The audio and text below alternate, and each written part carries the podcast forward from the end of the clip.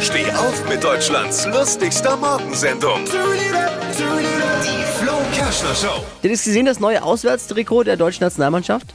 Nee, Habt ihr noch nicht gesehen? nee. Ist bis auf zwei schmale rote und goldene Ringe an den Ärmeln komplett schwarz. Es ist wirklich komplett schwarz. Okay. Ich, ich finde es äh, sieht richtig stylisch, richtig gut aus.